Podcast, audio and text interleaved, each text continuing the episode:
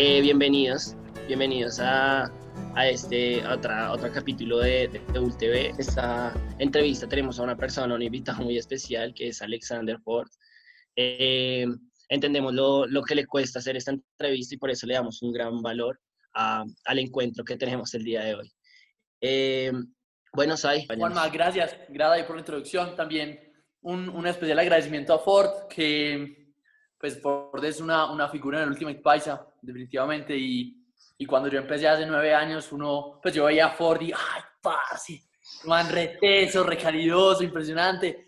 Y ya el año pasado haber jugado con él por primera vez y en 2017 también haber pertenecido al proceso de World Games de sparring con él, eh, llegué a conocerlo tanto como persona como jugador. Y, y, personalmente, Alex, te quiero agradecer mucho por haber eh, atendido a esta convocatoria. Nos parece supremamente especial y nos alegra inmensamente eh, que estés por acá. Entonces, eh, lo primero, antes de la primera pregunta, es que nos contés muy, muy eh, precisamente, porfa, vos quién sos y qué haces además de jugar Ultimate. No cuánto llevas jugando, ni en dónde jugás, no, nada de cosas de Ultimate, sino una presentación. Eh, quién sos, qué edad tenés y qué haces además de ser uno de los mejores jugadores de Ultimate colombiano. Oye, oh, bueno, chicos, muchísimas gracias por este espacio.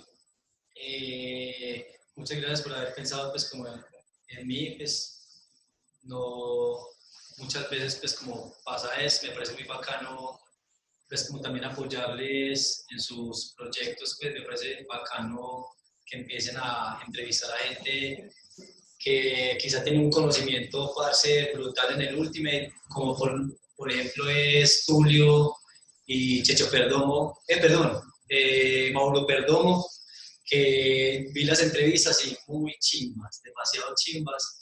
Eso me animó bastante. Eh, no, es que, no es que sea muy bueno pues como para las entrevistas. Eso ahí me decía que era para echar, pues hablar entonces me, me relajé un poquito más y bueno, yo soy Alexander Ford. Eh, tengo parce de, de, nada pues de deporte, solo pues como pura caminería y, y no, ya, ¿cuál era la otra pregunta? ¿Qué haces además? O sea, ¿qué estudiaste ah, bueno. o estudiaste? ¿A qué te dedicas? Eh, yo diseño un poquito, con ganas de hacer mi propia empresa. Eh, aún no ha explotado pues como la idea pues como espectacular en mi cabeza, entonces todavía le estoy camellando a eso con los laditos. Y ya, pues aparte de Ultimate, eso y relajarme, estar en la casa, cuarentenado, vicioso. Bueno, listo. La, la, primera pregunta, que siempre me parece bastante intrigante, y el, conocer, el conocerte y saber cómo eres de referente, eh, conecto a lo que quiero, y es, ¿qué hacías antes de jugar Ultimate Frisbee? Antes de conocer el deporte, antes de ver ese Frisbee, ¿qué hacías? Ok, eh, yo antes, pues como dije ahorita, mi infancia fue mucho mucho tiempo pues en la calle, a nivel pues como, si quiero hablar a nivel deportivo, eh, la calle me enseñó jugando pues escondidijo, eh, todas las chuchas posibles, eh, no, sé si, no sé cómo se dice en Bogotá, eh, con mi hermano pasábamos mucho tiempo pues como en la calle y ahí corríamos y hacíamos pues como ejercicio no motriz, lo aprendí ahí en la calle, Después, pues en el colegio, bueno, mientras tanto en el colegio, en los equipos era muy malo, para el fútbol siempre fui muy tronco.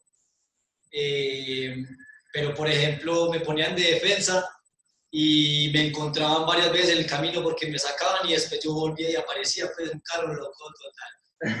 Eh, en la universidad ya empecé pues como a, a jugar micro yo estudié primero en la, en la UPB Ingeniería Electrónica y parce, me pareció súper duro, aunque me gustaba mucho las matemáticas, me pareció súper duro el estudio allá y me pasé a la San Buenaventura a estudiar también electrónica y ahí empecé a jugar en los equipos representativos, de la universidad, eh, básquet, futsal y fútbol. Entonces, ya, después, ah, bueno, en, ya en la, en la San Buenaventura conocí a un personaje pues, que me invitó a jugar Ultimate y ya. Pues, antes de Ultimate era todo eso. Genial. Ford, ahí conectando con lo que decís que conociste un personaje, em, viene la, la, segunda pregunta es, ¿cómo fue tu primer contacto con el Ultimate, con un frisbee? ¿En qué año? ¿Quién te lo presentó ahí en la, en la San Buenaventura, como nos decís? A ver si nos puedes contar un poquito de esa primera experiencia con un frisbee.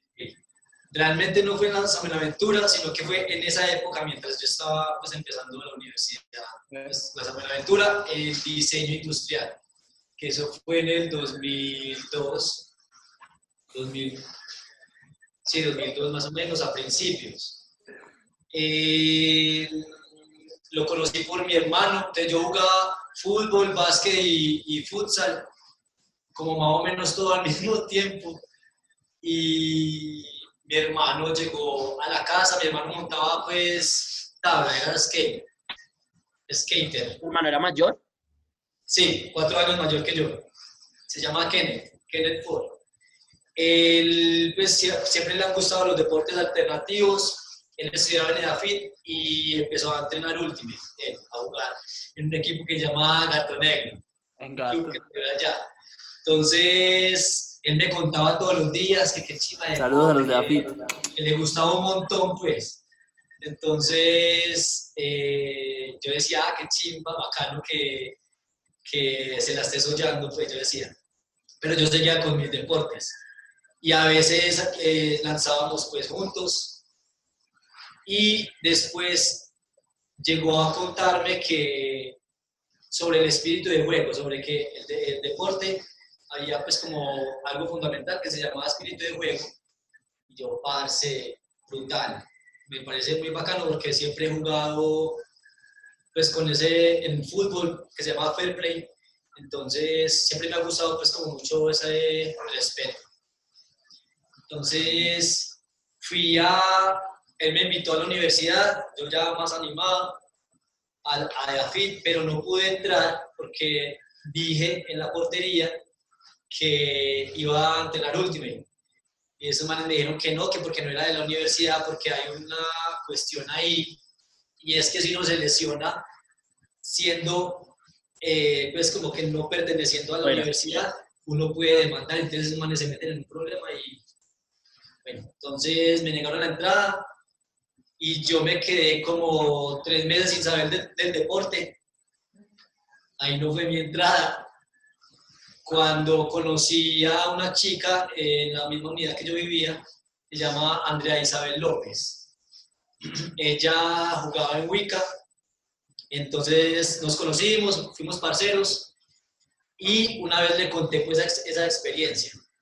Eh, eso más o menos en junio del 2002 o 2003, no me acuerdo bien. ¿Hay, ¿Hay cuántos años tenías más o menos tú? fue puta, si yo tengo, no, qué cálculo tan maluco.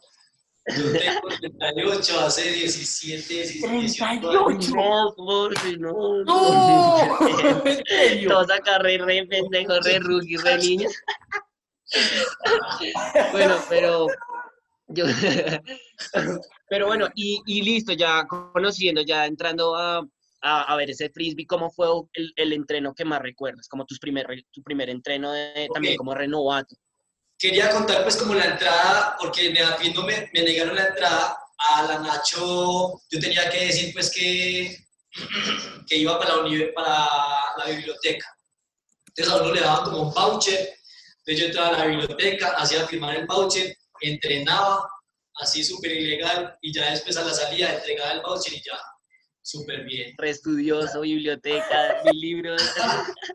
Y al principio, al principio yo entrené fue con Wicca. Yo empecé entrenando con Wicca por ahí que, por ahí un mes, dos meses. Porque los manes de Absolute, que era el equipo de allá, el club de la universidad, eh, se estaban preparando para un torneo y uno pues como nuevo no aguanta pues como ese es el proceso.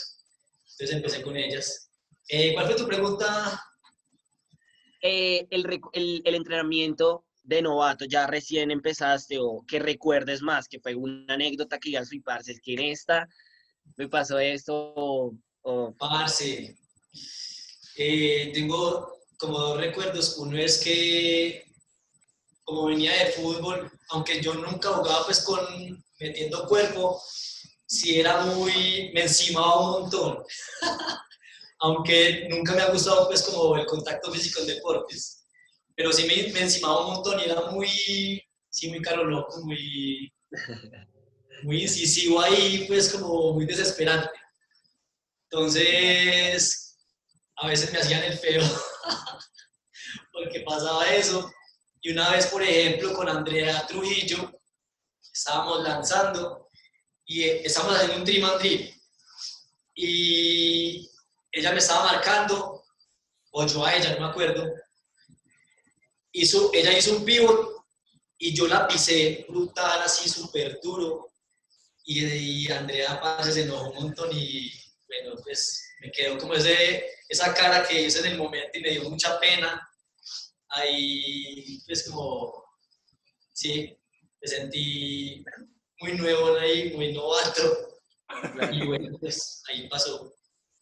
Así que, si quieres contar el segundo recuerdo, de maravilla. Ah, bueno, sí. Ah, perfecto, perfecto. Bueno, uno era pues que era muy incisivo marcando y por ejemplo con Andrea hace la perseguía para todos lados. Eh, muchas veces no se podía desmarcar, entonces a veces se fastidiaba un poquitico. Pero, siempre fuiste muy bueno en defensa. En el tema de siempre estabas ahí pegado, siempre fuiste muy bueno en defensa, estando pegado como... Me gusta mucho me gusta mucho, pues más que defender, o sea, hacer la defensa, pues tumbarlo, es que la marca no reciba y es estar encima, encima, encima, encima. Me parece muy chimba ese duelo, me parece muy retador. Genial. Brutal. Alex, bueno, ya, ya tuviste tu primer entreno, ya tuviste tus primeros errores, pisaste a Andrea Trujillo. Em, ¿En qué momento el Ultimate entró a ser significativo en tu vida? ¿En qué momento vos empezaste a decir, yo juego Ultimate Frisbee, el Ultimate Frisbee pertenece a mí, yo, yo ya lo practico? O si tuviste algún momento, un partido, alguna cosa en la que vos hubieras dicho, parce, yo quiero jugar este deporte así re competitivo. Cuando me preguntas eso, de una se me viene a la, a la cabeza cuando mi hermano me dijo, que ya lo conté, que me explicó sobre el espíritu de juego. Desde ahí, parce, yo pensé, desde ahí ya me enganchó y me tiene hasta el sol de hoy. Es como que lo que me ha hecho, pues como un, un clic, pues como me conectó un montón esa filosofía del deporte porque en ningún deporte yo había encontrado eso, pues yo, por ejemplo, hablando de futsal, que yo también era defensa y eso sí me iba mejor porque los locos funcionan más en ese deporte. Eh, a mí, por ejemplo, en una temporada, en un torneo, si me sacaban dos amarillas era mucho. Pues yo siempre trataba de sacar el balón muy limpio, de caer muy limpio, pues entonces, encontrar un deporte con esa filosofía de juego, yo sé que quizá no sea, o puede ser pues como huir del contacto físico, puede ser, pero me gusta mucho el respeto pues que se, que se genera, pues y también felicitar buenas jugadas, yo en fútbol lo hacía, aunque chimba de gol, felicitaba a la gente, claro que ellos eran como ese mancito que me parecía competir, competir así duro y, y honesto, pues en cuanto a, bueno, y quizá hablando de honesto en fútbol, se utilicen las faltas pues estratégicamente y que sea algo estratégico, pero a mí me parece es pues, como bacano vencer a la persona con el talento de uno físico sin necesidad de llegar pues como a, estropear al otro, de pronto una lesión. Eso fue lo que me hizo clic esa cuestión lo dices re puntual, literal, en serio lo dices muy puntual con el tema de el espíritu de juego. Y, y qué momento, digamos, ya, ya entrenando, ya estás en tu juego, ya empezaste con tu ritmo y, en qué momento sentiste o pasaste un combate decir, parce, aquí, aquí me resalté mucho en espíritu de juego o aquí creo que el deporte me enseñó que el espíritu de juego es fundamental. Mm, sabes que yo creo que lo absorbí desde el principio. Pienso que un viaje que hice a, Venezuela, que, es que fue como selección Colombia, selección Antioquia. Hicieron pues una selección, yo llevaba dos años de jugar Ultimate y yo quedé pues como en fila. Entonces la gente se empezó a, salir, a quitar el viaje, entonces ahí fue que yo pude pues como entrar. Allá en ese torneo en Venezuela, que fue en Mérida, no me acuerdo el año 2004, 2004. Eh, allá el Ultimate es, allá el Ultimate es muy físico. En varios partidos me agarraban de la camiseta y yo como, sé ¿qué está pasando acá?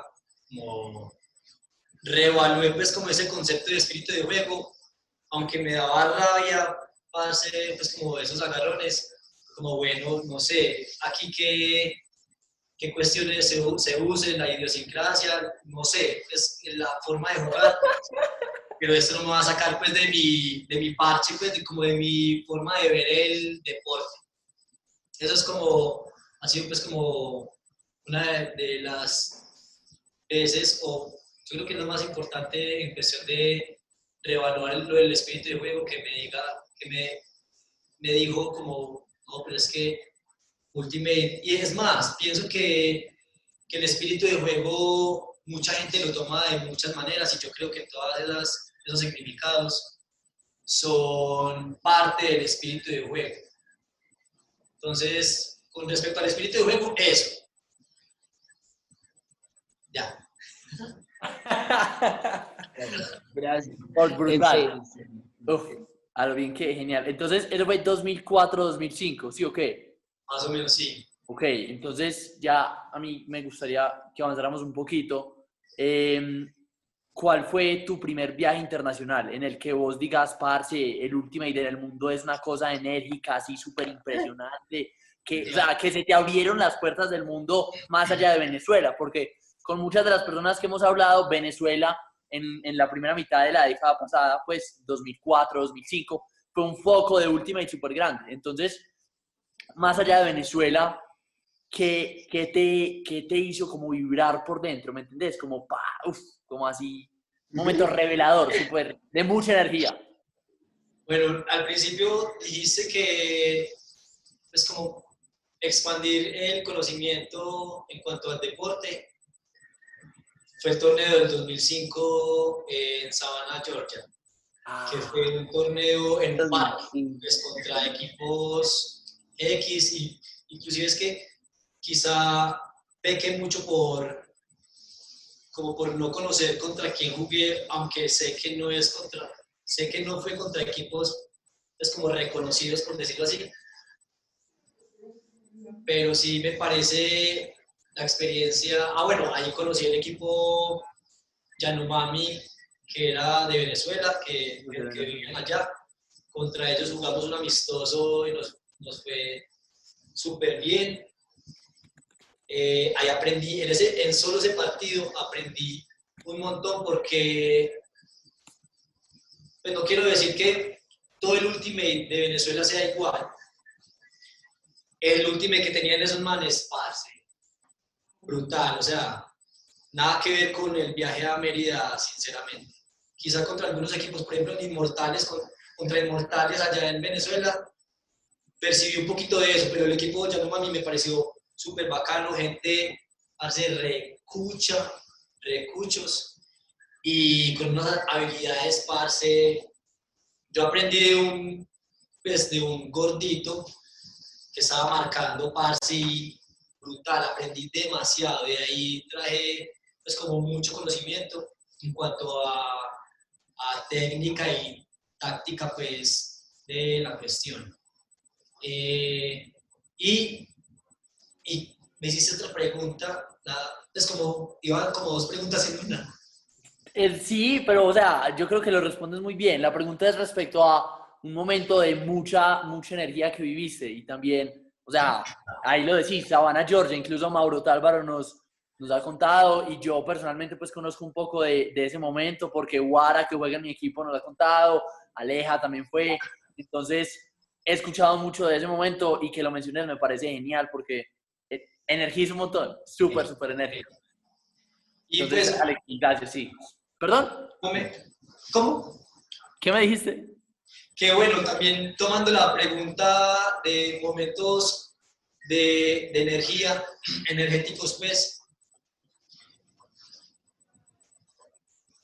se me viene a la cabeza como no algo en específico, o sea, momentos energéticos que suceden varias veces, por ejemplo, cuando tiran el pool. Pues, ya que me haces esta pregunta, de una me, se me prende la cabeza pensar en eso, pues como cuando tiran el primer pool y que yo estoy adentro, que se lo tiran o uno tirarlo, parce. Es mera emoción. Es me- ni siquiera caminando contra, vamos a jugar contra un equipo, pum, el que sea, duro o fácil. Eh, calentando normal, pues preocupado en calentar. Ya cuando estamos 7-7 y estar viendo a quién voy a marcar o, o qué voy a hacer cuando voy a atacar, parce, ese momento. Desde, en serio, desde que yo estoy jugando, desde que empecé a jugar esto, es como la misma emoción. Me, me emociona un montón esa cuestión. Pues, en momentos de energía. Y también he vivido muchos momentos de energía, ah, bueno, marcando a alguien, ya es como, ahorita lo que decía antes, que marcar a alguien muy fuerte, así ser incisivo y estar encima, que no se la pase, me parece un, un momento energético brutal. Y hablando más en general, he vivido muchos momentos con mis grupos, con mi equipo, pues el equipo que yo dirijo, Femenino Mate, con Aire, los mis parceros, con los chicos del, del CES que son hermosos, pues es pura calidad. Eh, y los de la Nacho también son muy juiciosos y muy atentos, eso es pura, eso es como yo lo defino como la semilla y el crecimiento. Y todos los procesos que he hecho, World Games, los dos World Games han sido brutales, el del 2017, parce, uff, reto total, ha sido, han sido momentos energéticos altos. Realmente eh, pienso que no hay uno más alto que otro, en todos he aprendido mucho, pero todos esos son top, son lo, lo, que, lo que más me emociona para seguir esta vuelta, además que son varios, entonces puede encontrar que en cualquier cosa de última que yo haga, enseñando, aprendiendo, disfrutando, retándome, siento que han sido momentos muy energéticos. Gracias. Qué, qué respuesta más completa. ¿Sabes? Nunca pensé también ese momento de energía cuando hablas del pool, a lo bien que yo creo que es, es diario, por lo que uno juega el deporte todo el tiempo, porque uno todo el tiempo siente... Hay una curiosidad ahí con el tema de Wargames y se me, se me, se me viene mucho a la mente esa primer, el primer proceso que hiciste con Wargames y cómo fue tu relación también con el equipo con el que entrenabas, con Aire, con el que, o sea, tú ya estabas en un proceso, tú dejaste ese proceso o seguías entrenando y hacías el proceso de Wargames, ¿cómo manejabas ese proceso de tu Ok. primer Wargames? En el primero que fue el do- 2013, ese proceso yo lo hice, en esos momentos dirigía un parcero del equipo, se llamaba Daniel Henry, y junto con Santiago Cuartas en aire. Sí. Yo apenas había empezado pues como a entrenar con ellos, o sea, no era, como, pues, o sea, yo ayudaba mucho por los lados, por la experiencia que tenía, pero ellos eran quienes dirigían y yo solo hacía, pues, y comentaba algunas cosas, entonces fue más fácil hacerme de pronto un poquito a un lado, igual yo entrenaba, o sea, yo preparé mi entrenamiento para que, para poder entrenar una vez a la semana con ellos y los otros entrenaban pues como aparte, sirvió mucho. A ver, que de pronto unos fueran de Bogotá y otros de Medellín, como para que hubiera tiempo para poder entrenar pues, con aire, porque como no estábamos todos juntos los de World Games, entonces no había entrenamientos juntos, ah, mandaban entrenamientos, así como está haciendo en ese momento el proceso de Holanda. Eh, así fue, pues mezclé pude mezclar fácilmente. Genial. Ese proceso, bueno, pero y en ese proceso, en ese proceso de Wargames, ¿cuánto tiempo duras tú en, haciendo ese proceso? ¿Cómo, ¿Cómo fue la duración de todo ese primer, primer proceso de Wargames? En el 2013, eso fueron, fue, eso fue un proceso largo. O sea, eso fue, yo pasé por más o menos cuatro o cinco tryouts, porque el primero fue, el primer tryout que fue en Cali, fue para la gente que no era, que no había viajado a Japón, porque habían dicho, pues habían sacado pues como una resolución que era que los que fueron a Japón iban, primero habían dicho que el, el equipo mix de Japón iba a representar a Colombia en World Games 2013. Y después dijeron que, bueno, que no era tan así, sino que iban a hacer tryouts para eso. Entonces, que los, todos los equipos que habían ido a Japón, pues tanto el mix como el masculino y el femenino, no iban a estar en las primeras pruebas. Entonces, en las primeras, todo el mundo, todos los que quisieran, me parece muy chimba esa resolución, porque podía entrar gente de todas partes. Entonces, eso fue en Cali. Ese fue un, unos tryouts pues como más sencillitos de juego, más breve. Después siguieron otros tryouts ya con la gente de, que fue a Japón, que decir, era más niveludo, eso fue en Cali, me acuerdo que me fui en, en moto, y fueron unos, fueron unos tryouts físicos, fáciles, duros, una chimba, me parecieron muy brutales. Y ya después, el SUE de ese año fueron tryouts también, que por ahí hay fotos muy, muy memorables, muy bacanas. Después hubo otro tryout en Bogotá y el último que ya fue el definitivo, que salían solo dos personas, o sea, éramos siete hombres. En ese momento ya habíamos nueve hombres y sacaban a dos personas, más entre nosotros nos decíamos, qué difícil porque cualquiera de nosotros puede salir. Digamos que Choco la tenía segura, pero para mí era el único, el único que la tenía pico. Los demás, parce, era una lucha era decir, pues, como, vale, si yo me salgo ya a esas alturas, me doy por bien servido porque cualquiera de, de nosotros puede quedar y puede representar una Cuca a, a, Colombia. Y es que cada vez que nos enfrentábamos era un duelo, uff, mucha candela. Qué nota. Gracias. No mucho. Te estoy excediendo, me dicen, las enseñitas. No, No, no, no, no, no. Por, eh, conectando un poquito a, a eso de World Games, a que vos decís que ahí que cualquiera, que cualquiera pudo, pudo haber quedado. ¿Qué sentiste cuando te dijeron que ibas a jugar en Cali, en el Pascual Guerrero, delante de esa cantidad de gente? O sea, ¿cómo fue? ¿Tuviste ahí sentimientos encontrados por los que no pasaron? Eh, ¿Te sentiste muy feliz por vos? O sea, yo creo que esa pregunta incluso es obvia, pero a ver si nos puedes contar un poquito de también tu proceso ahí en, en, en cuando pasaste y también En la de, fama. jugar, de, de jugar en, en Cali. Parce, Pues, bueno, hablando de, alguien que se haya quedado, que me haya dolido bastante, fue Iti, el de Urutao. Me dolió un montón que se haya quedado en el proceso. Me parece que él es súper talentoso, entonces, y además muy parcero, entonces, sí me dolió bastante. Si hablamos de algún personaje que quizá no haya quedado, que me haya dolido, él, y bastante. Eh, cuando me preguntas que, cómo fue mi sensación, pues al saber que ya estaba y que iba a jugar en el Pascual Bravo, como yo he sido pues poco fútbol realmente, solo lo he jugado, pero no es que yo solo he ido una vez al estadio, pues, y eso que fue en un concierto. No, no, o sea, Claro. sanísimo. O sea, cuando entré a la inauguración, como, parce, que es esta vuelta tan grande. Me sorprendí mucho en ese momento.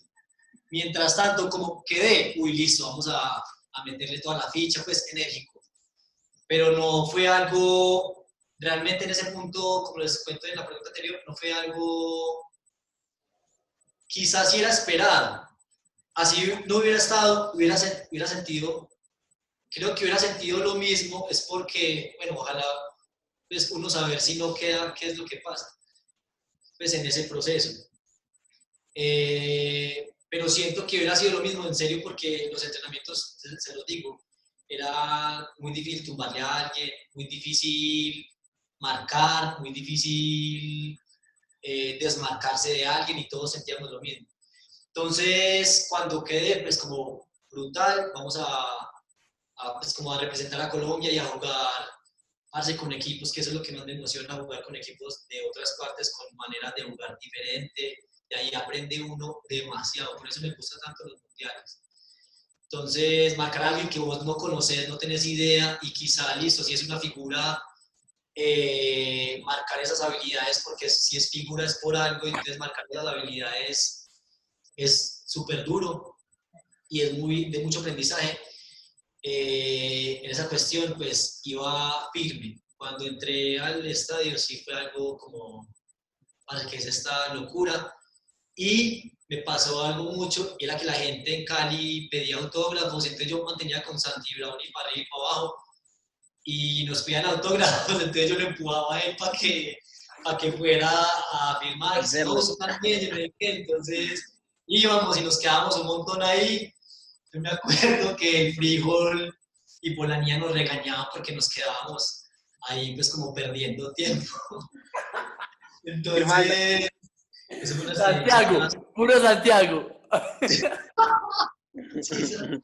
no, pues a Santiago le, importaba J si dejaba de firmar algunos para yo desviviéndome como, ay, parce, eso me también y esto. Entonces ahí era firmando. Hasta me dijeron una vez que, ah, pero usted solo le firma a las niñas. Mucho. De hecho, digan a eso, yo le firmo, que bueno es una locura, pues, o sea, que le pidan el, autógrafo a, uno, pues es mera vuelta. Y yo tenía un parcero, pues ya comentando aquí, que el, el tema salió a relucir hace poco, eh, Juan Guillermo Benjumea. Juan Gui. Juan Gui, el novio de, de, de Manji. Eh, eh, éramos muy parceros y él, yo contándole pues esa historia y él viendo en las transmisiones, él fue el que se creó el hashtag Confort, porque salían las fotos, entonces él, empezó a joder con él en absoluto. Yo, y no me vas a hacer ese daño. Y, parce, no, pues no le dije nada, ese man, pum, sacó eso a la luz y eso se volvió viral hasta el día de hoy. De hoy. Genial. Brutal. Ahí, ahí, yo te quiero preguntar, Ford, el, el tema de cómo, cómo fue esa, esa diferencia de el, el primer World Y el último en el que quedaron subcampeones. ¿Cómo fue ese, pero desde lo personal, desde tu reto deportivo? Ok. Si bien el, el del 2013 en, en Cali fue algo muy... Pienso que fue más un entorno más grupal porque, por ejemplo, el entrenador que teníamos, que era de Estados Unidos, la idea de él era que, que las chicas fueran quienes cortaran y los hombres armadores. Entonces, en ese orden de ideas, la cuestión ahí era conectar con las chicas. Pero si vos tenés, si vos tenés a una Gina, a, a a Elisa Mosquera, a, a Gina Mendoza, calidosísima, pues jugadoras padre que, que es como jugar con cualquier persona, o sea, antes había que quitarse de la cabeza que uno estaba jugando con chicas.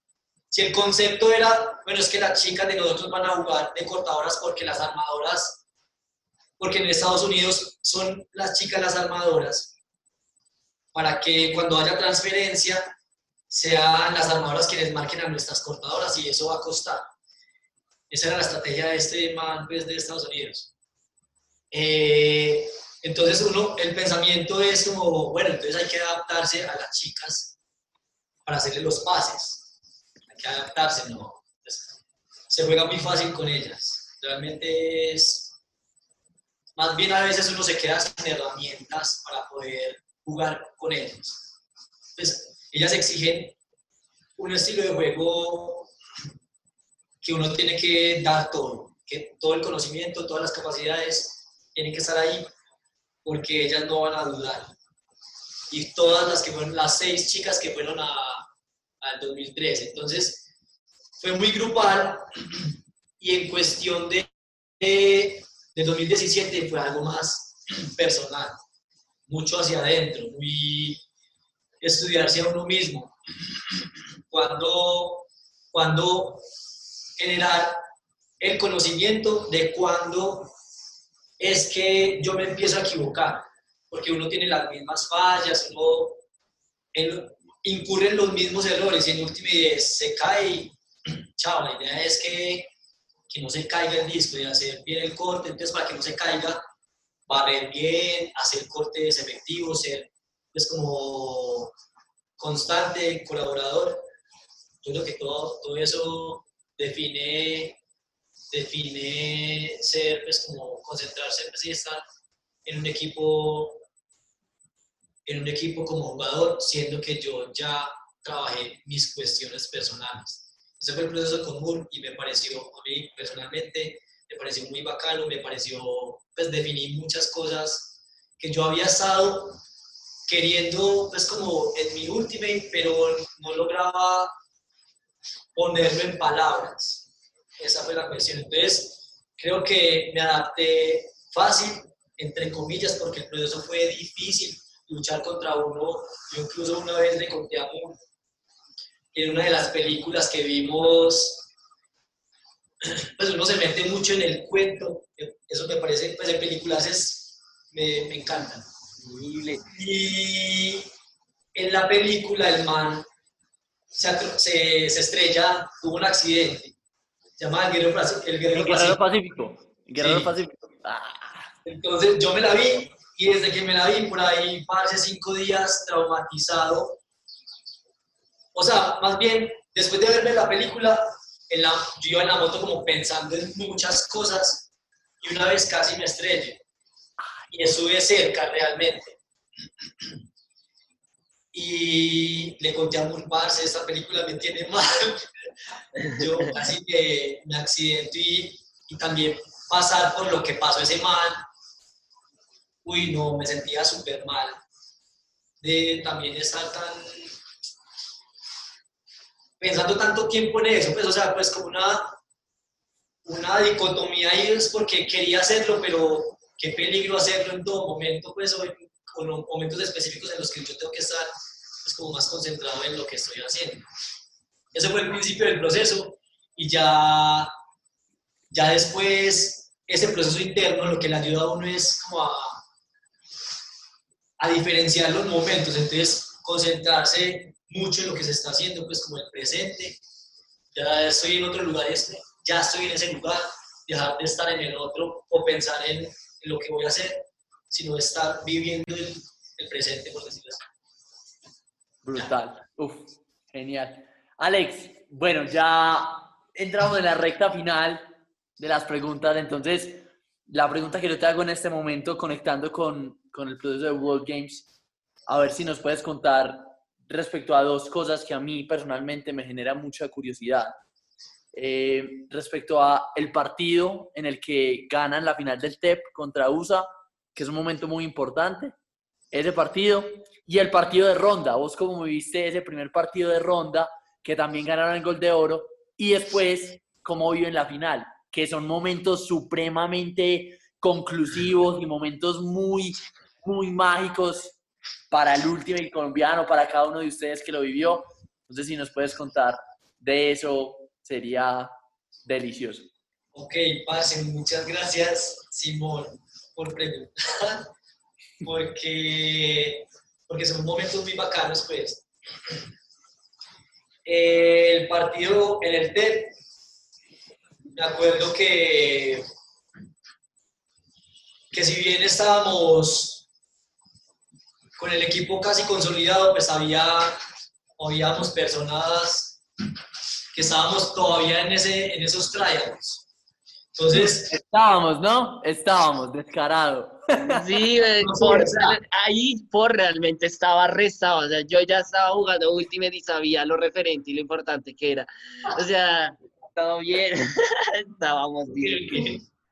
no sé, pues, o sea, o sea, es que yo, bueno, hablé mucho, por ejemplo, con, yo le, le hablé con Rama y le dije, parce, tiene que estallar acá. Pues, y es porque, más que regionalista, es porque lo tengo al lado, o sea, está aquí cerca. Y sé cómo juega, yo me marco un montón con él. Entonces, es como el que tengo es que le digo, parce, tenés que quedar, eh, puede que hagas esto, dándole consejos. Fue muy bacano. Entonces, pienso, ya bueno, y con el trágico también. Entonces, pienso que haber estado al lado de ellos dos hablándoles, me siento muy en el lugar de ellos. Realmente, a mí me pasa algo y es que puedo ser muy empático y, y estar como en la situación de, de esa persona. Entonces, por ejemplo, con el trágico, en ese partido, llegamos a medio tiempo y yo me acuerdo que Trágico se acercó y a mí me parece que Trágico es un jugador incansable, inmamable, es demasiado buen cortador. Entonces él decía como, yo no encuentro qué más hacer para poder recibir un solo disco a esos manes. Y yo le le decía, yo había recibido pues, o sea, hablando desde que yo estaba ya pues como ustedes dicen, yo por encima quizá, yo le decía, después de haber recibido dos discos en la mitad del tiempo, yo le decía a él como, parce, yo he hecho todo lo que yo sé. Y en esa cuestión dije, pues nuestro equipo es más de chicas, parce, voy a abrir espacios. Cada vez que abría espacio, el man se separaba y ahí era mi corte. Y así jugamos pues como de ahí hasta, hasta Polonia. El entendí- yo entendí eso en el TEP. ¿Qué? Que ese fue el secreto de World Games, papá. Ese fue. Por. La energía, weón, ¿sí ves? Sí ves? tanto. Ok. un secreto, un secreto, ahí era un secreto. Uy, parce, Ese que fue- ese fue-. Ese fue el secreto de World Games. Así ganaron. Qué vuelta, eso no me para a mí. Eh, ¿Qué me preguntaste? Estábamos hablando de, de esa experiencia en el TEP, que vos le estabas contando a Trágico, que abriendo espacios, y ahí yo llego y hago el comentario de, ah, así ganaron, y ¡pa!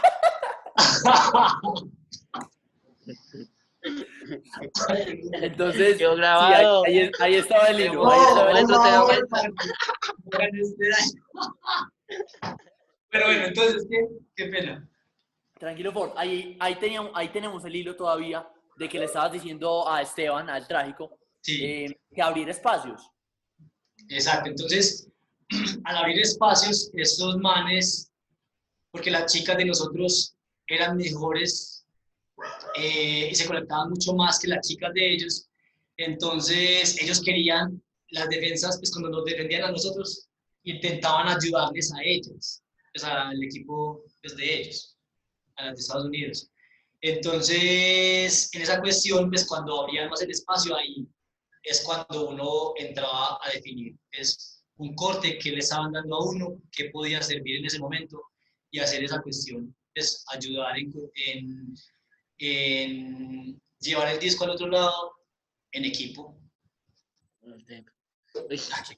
Hay trabajo, en serio, yo creo que también fue mucho ese, ese proceso de Wargames, o lo que se refleja también un trabajo de equipo muy valioso, ¿sabes? Como, y me parece muy interesante cuando mencionas el hecho de que eh, fue muy personal. ¿sabes? Que fue una vaina muy personal porque eso les permitió también conectarse mucho a ustedes. Y ahí, bueno, listo, el TEP, la diferencia de ese partido de ronda de ya ustedes ya están con la línea, ya son los que son, ¿qué, qué, qué, qué pasa ahí? Ahí el equipo,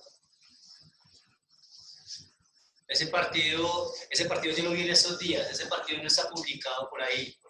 No. Yo no me acordaba de muchos detalles de ese partido eh, parce, fue vivir lo mismo, pues, pero en, en unas condiciones como más favorables para ellos, digo yo, porque en viento es muy difícil, pues, se nos costó, nos costó bastante, pues, tirar los largos. Entonces, ahí la cuestión fue como, yo sentí que era muy difícil desmarcarme, jugamos a lo mismo, ahí avanzamos, en ese primer partido yo recuerdo haber tenido un pensamiento y es aportar más de lo que estaba dando. Y en esa cuestión me la cagué un montón. Hubo varios errores y dije, parce, yo, no me puedo pasar este torneo pensando pues como en lo individual y ahí se me jugó pues como eh, esa cuestión individual de si querer apoyar más cuando el trabajo ya lo estamos haciendo, ya, pues, más bien es como confiar en, esa, en ese trabajo que se estaba haciendo. Pues, ¿por qué venir a cambiar las cuestiones? Em, de ahí el partido que siguió, pues como, no me acuerdo contra quién, Japón, no me acuerdo. Pues, me empezó a ir mucho mejor.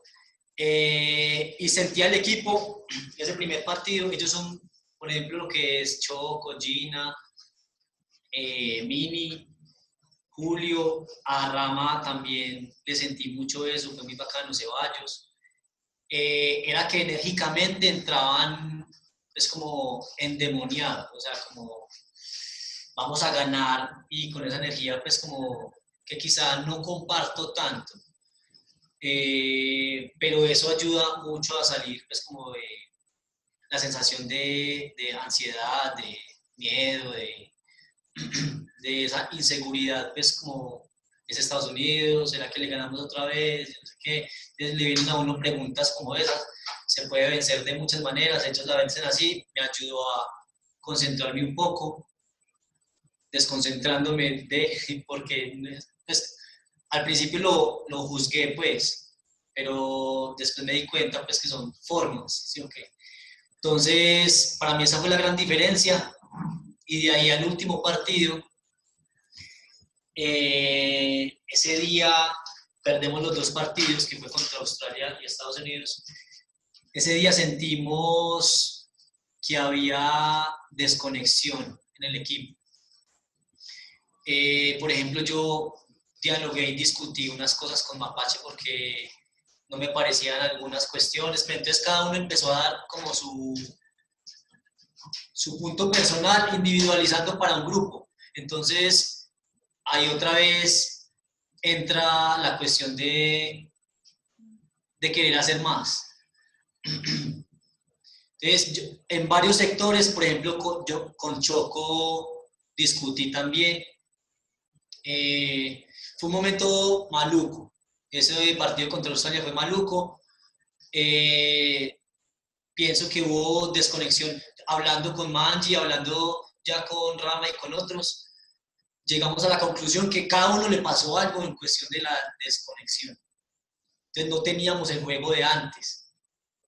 Entonces ahí, parce, ya a miras de jugar la final, porque así perdiéramos, pasábamos a la final y también esa colombianada de, bueno, ya ganamos, entonces ya vamos a la final, entonces el partido contra Australia, y ¡pum! Esos manes vinieron con toda. Inclusive logré sentir algo de parte de ellos, pues, hacia Colombia. Yo me vi un partido hace poquito, el 2018, del Mundial del 2018, Colombia en el Open. Colombia-Australia y no es el mismo Australia que jugamos, que, que, es, o sea, obviamente no es el mismo, había muchos cuchos en el 2013, pero sí sentí que el equipo había cambiado en cuestión de lo competitivo. Hablando de la competencia neta, pues como, yo creo que ahí se, se olvidó un poquito del, del último en cuanto al espíritu de juego y, y de jugarlo con parceros también. Eh, pero había una energía pues como chocante ahí en ese partido. Y cuando vi el partido, de pronto, el del 2018, entendí un poco, pues solo ahora, la forma como entraron ellos a enfrentar ese partido. Entonces, bueno, ahí sucedieron esas cuestiones. Después hubo una tormenta brutal. Y dijeron que Estados Unidos no jugaba contra Polonia. Y eso en el interior, en cada uno, se jugó de una manera, yo hablé con varios, no con todos, se jugó de una manera muy similar en cuestión de, ah, pero qué pelle que, que no jueguen más partidos, yo estoy cansado, es el último partido, eh, porque ellos no van a jugar, jugaban contra Polonia y porque no van a jugar el último partido, no sé qué, entonces empezamos a ver al exterior, pues como que, pues, ¿y qué importa? El MUR nos enfocó, les digo, pues, ¿qué importa que, ellos hayan pasado por eso? Nosotros venimos, es pues, como aquí, y es incambiable pues la cuestión. Ya después de haber hablado con la WFDF y hacer los trámites, no se pudo hacer nada para que ellos jugaran, pero también es que nos metimos mucho en intentar que ellos jugaran, preocupándonos por ellos. Eh, yo lo entendí un toque tarde, pues desde lo individual, y me aislé. Aislé, pensé pues como en la discusión con Choco, con Mapache, y como en la comunicación, y empecé pues como a aplicar pues lo que nos había enseñado muy y a estar otra vez concentrados. El partido se nos empieza a ir desde el principio, la energía estaba como bajita. Y después empezamos a subir. Yo veía que ellos no estaban jugando, no estaban jugando igual que los otros dos partidos, los partidos anteriores. Eh, habían modificado varias cosas y habían, le habían dado prioridad a las chicas de ellas. Eh, y ahí, pues eso en la primera parte, del, pues en la, primera mitad del partido, se notó bastante, ajustamos y empezamos a tratar de llegar, llegar, llegar cuando no nos dio. Y bueno, pero salí muy satisfecho realmente, aprendí un montón. Sí vi muchas caras largas de, de mis compañeros, pues como al no obtener el oro. Pero yo pienso que, parce, yo lo disfruté un montón y pienso que de eso se compone la vida y el aprendizaje, pues así gane uno, o pierda, o sea, ganarla de oro brutal, pero cambiar en esa cuestión, en ese momento, pues como es irrisorio, decir como, ah, qué chimba haber ganado la de oro, qué tal que me lo hubiera ganado. Me quedo muy feliz con la de plata, demostramos mucho a Colombia, y creo que eso sirve pues como para sembrar una semilla de las nuevas generaciones, venir con toda a pensar que sí se puede, parce, sí, sí es posible, eh, se puede, esos paradigmas se pueden romper, que el mejor equipo, listo, si es el mejor equipo, entonces hay que entrar pensando cómo vamos a jugar contra el mejor equipo, no tampoco por debajearlos, son el mejor equipo por algo. Entonces es entrar con todas las capacidades que tiene uno. Ya. Gracias, gracias, por contarnos esas anécdotas tan impresionantes. Ya sí vamos a, llegar pues al, al, cierre, estamos prontos a la conclusión. Eh, tenemos cuatro preguntas que nos faltan. La primera, y yo creo que es la segunda más importante, eh, ¿cuál ha sido para vos el momento Em, más allá del lenguaje que se está utilizando hoy en día, pues en, en, el contexto del Ultimate, por todo el fortalecimiento mental y todas las cuestiones, eh, pero el momento más mágico que vos has vivido, el momento más feliz, más alegro, sí, el, tu mejor momento en el Ultimate Frisbee, digámoslo. En, en, Ultimate. Vale, yo creo que todos. Yo tengo una filosofía de vida como que si yo no, si yo no pierdo, si yo no gano, si yo no vivo, pienso que estoy, no estoy aprendiendo. Considero que mi concepto como persona es crecer y seguir creciendo. Uno sigue y sigue creciendo. Pensar que uno, voy a decirlo con esto, pensar que uno es el 10, como yo venía de fútbol, el 10 es el más calidoso. Pensar que uno llegó a ese peldaño y decir que es el 10 eh, es estancarse. Por eso el 11, porque uno sigue creciendo, porque uno tiene que dar ese primer paso a seguir desde ahí, listo, usted es muy calidoso, yo no sé qué, el más de, de yo no sé qué, pues pero si, si, usted se queda ahí, se estanca. Por ejemplo, si hubiéramos ganado el torneo allá en Games, felicidad y todo, pero no estuviéramos en ese momento metiéndole tanto y pensando tanto en cómo ganarles de vuelta. Si ya estuviéramos diciendo, ah, ya les ganamos, pues, pues en la mentalidad de uno puede pasar eso. Pues no digo que con todas las personas, pero sí considero que que mi, mi, concepto es eso, crecer. Entonces, en cuestión de eso, la pregunta, respondo a la pregunta que me hace Simon, y es, aprovecho todos los momentos que puedo. Eh, así esté triste, así esté aburrido porque me pasó algo con un chico en la universidad que, no sé, algo que me saque de mi zona de confort, aprovecho eso para aprender de lo malo, de lo bueno, de lo divertido. Siempre la cuestión también es, no es que sea hipócrita y es que siempre debería estar alegre, pues ustedes me han visto en partidos enojado y aprovecho también eso, no me gustaría estar tanto tiempo enojado, pero sí siento que es algo del ser, pues, de, de uno mismo, porque no permitirse en ese momento esas cuestiones y evaluar qué es lo que está pasando dentro de uno. Si uno no se arriesga a vivir esos momentos, no va a aprender, se va a quedar estancado, va a seguir pues como en su zona de confort, creciendo, pues y creyendo que está aprendiendo o que es el mejor. Gracias. Nuevamente, y esto quiero ser más puntual con el agradecimiento y después desde mi lado, desde el lugar en el que estoy, es que, que, que chimba saber que nuestros referentes en Colombia tienen esas mentalidades me parece increíble porque, en serio, en serio lo agradezco porque pues es muy valioso. Yo personalmente me parece un referente desde que empiezo el deporte y ver que esta persona no me habla solo de un oro y algo así como tan, den, como tan, sí, de la hora, el medalla, sino más allá de ese, ese once que mencionas, que eso respondes a una pregunta que ya teníamos y te anticipas, pero, pero, pero sí, en serio, lo agradezco un montón y agradezco que sean ustedes el referente del último de Colombia. Ah, ya, ya con, esa, con ese tema. Yo sí creo que muchos tenemos curiosidad de eso, yo también. ¿Cuánto tiempo vas con esos dreadlocks? ¿Cuánto tiempo vas creciendo? ¿Cuánto tiempo vas con el peinado?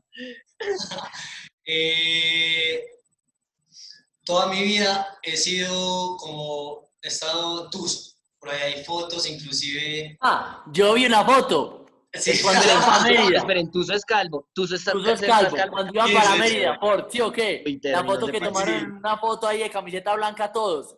¡Calvo, calvo, calvo! Hasta, hasta que yo, hasta que, pues, entré a Ultimate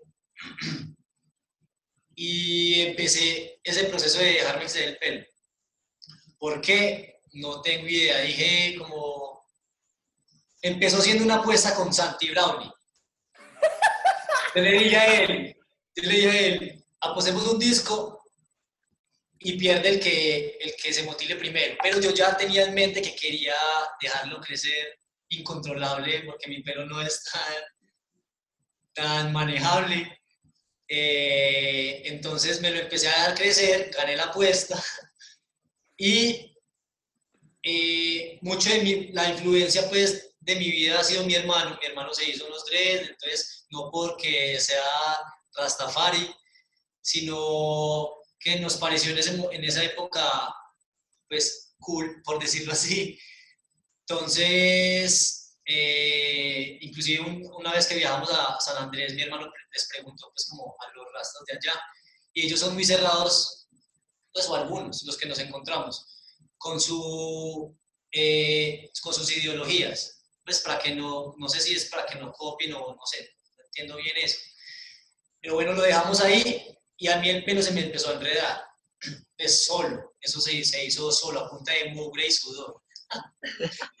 Y desde, ¿qué? desde, el 2004 yo vengo, no, no desde el, desde el 2002, vengo con el proceso de dejarme crecer el pelo. Desde que entré a Ultimate. Hay fotos y videos conmigo tuso, es porque, es porque en ese proceso estaba creciendo. Pero yo me acuerdo que si me motilé una vez en ese entonces, fue mucho. Gracias por responderle a mucha gente de Colombia sobre su venado, yo creo. No te creo que no sea una duda colombiana.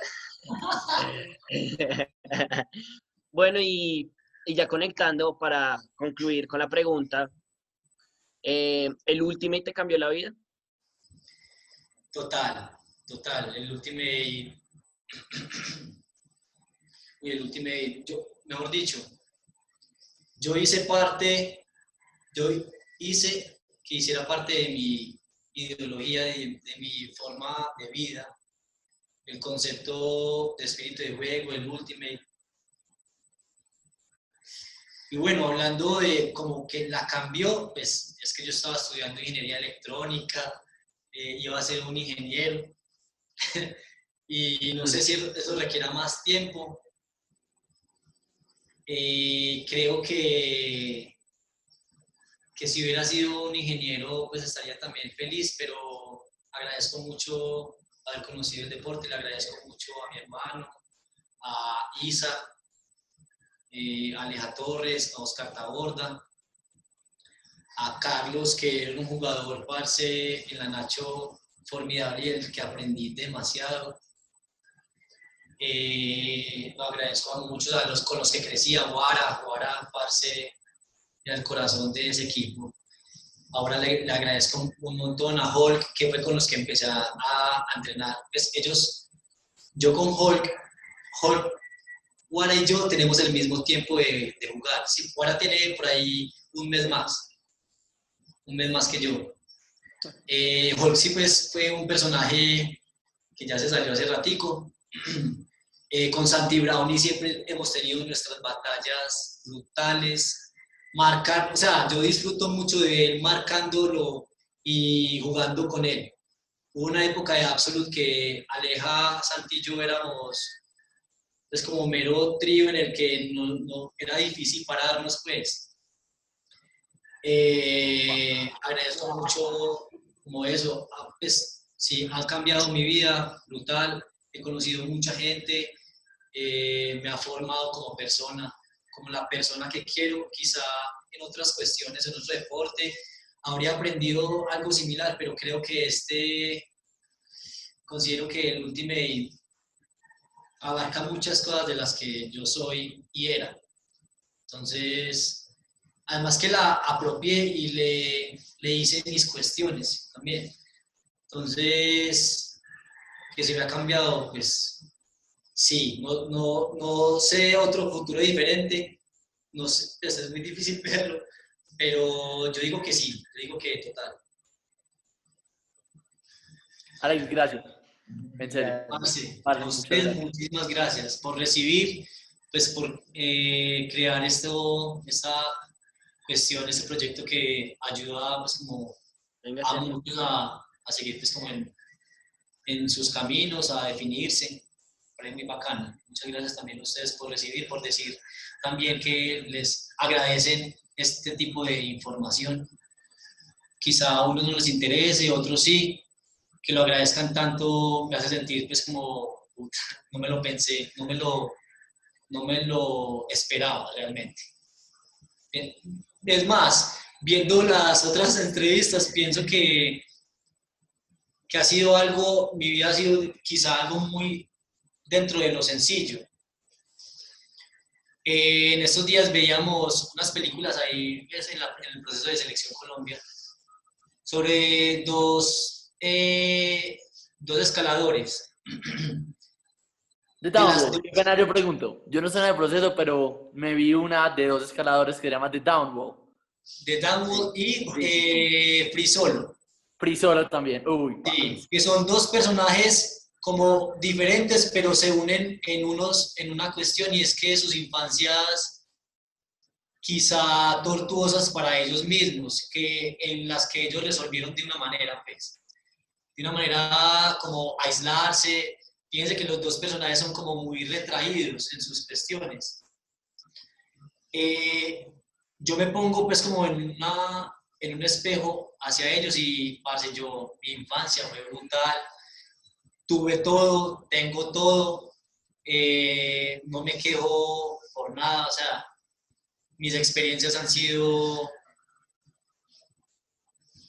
no digo que no han sido fuertes, pero sí han sido muy, han sido muy alegres, muy, las he disfrutado mucho. Entonces, quizá yo considero que de una, de una situación en la que vos estás de niño recibiendo palo y la cuestión difícil de salir, cuando salgas vas a convertirte en alguien súper grande. Eh, me pongo pues como en ese, en ese espejo y no es que yo sea grande, si estoy sirviendo, sé que le estoy sirviendo con mi información a mucha gente, eh, pero viendo las, las, otras entrevistas sí veo que es algo más, un poquito más plana, en decirlo como en emociones. Pienso que ha sido algo más, más plano, que cualquiera puede vivir y, y pienso que cualquiera puede llegar a donde yo estoy si es que eso es lo que quiere. Pues.